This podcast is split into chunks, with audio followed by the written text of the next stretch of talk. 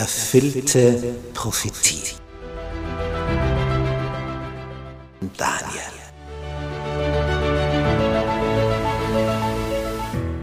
Wir studieren das Thema erfüllte Prophetie anhand des Propheten Daniel.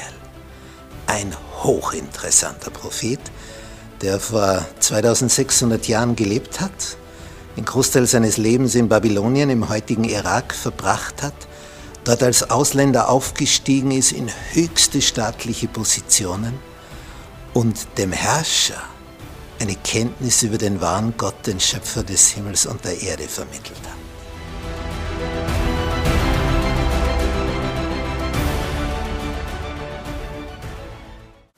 Wir betrachten das Thema erfüllte Prophetie. Dazu studieren wir den Propheten Daniel.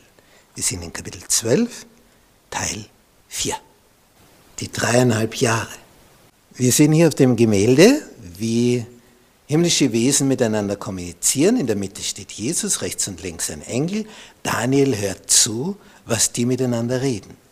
Und die Frage war, wie lang wird es dauern, bis diese unerhörten Zustände zu Ende sind? Und dann erfährt er dreieinhalb Jahre. Nämlich so lang, bis die Kraft des heiligen Volkes zerschmettert ist. Dann kommt das Ende. Vers 8. Und jetzt sagt Daniel, das hörte ich. Aber das Problem ist, ich verstand es aber nicht. Und jetzt schaltet er sich in dieses Gespräch ein. Das ist ja köstlich.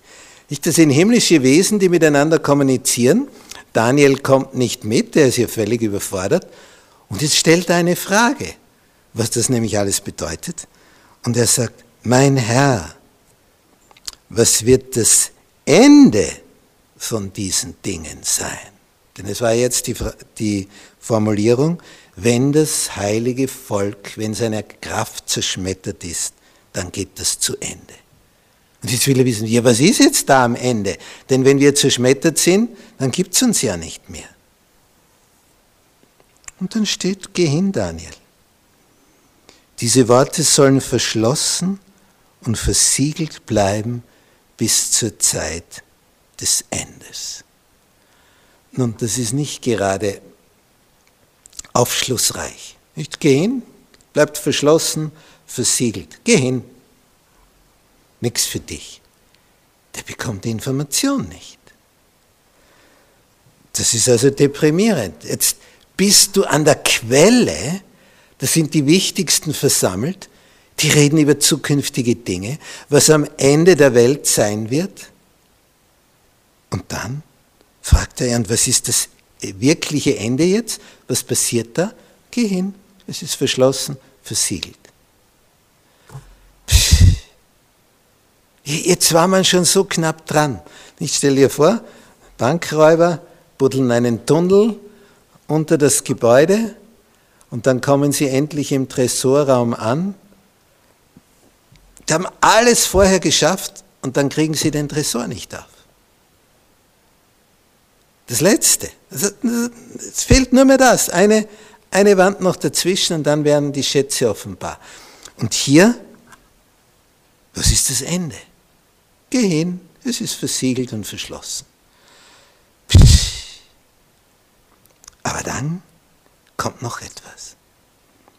Viele werden, sollen gesichtet, gereinigt und geläutert werden. Da wird also eine Auswahl getroffen. Gesichtet, gereinigt, geläutert. Und die Gottlosen werden gottlos bleiben und kein Gottloser wird es verstehen. Aber die Verständigen werden es verstehen. Aha, das ergibt also die Sichtung. Die einen nehmen zu an Wissen und Verständnis und für die anderen bleibt es verschlossen.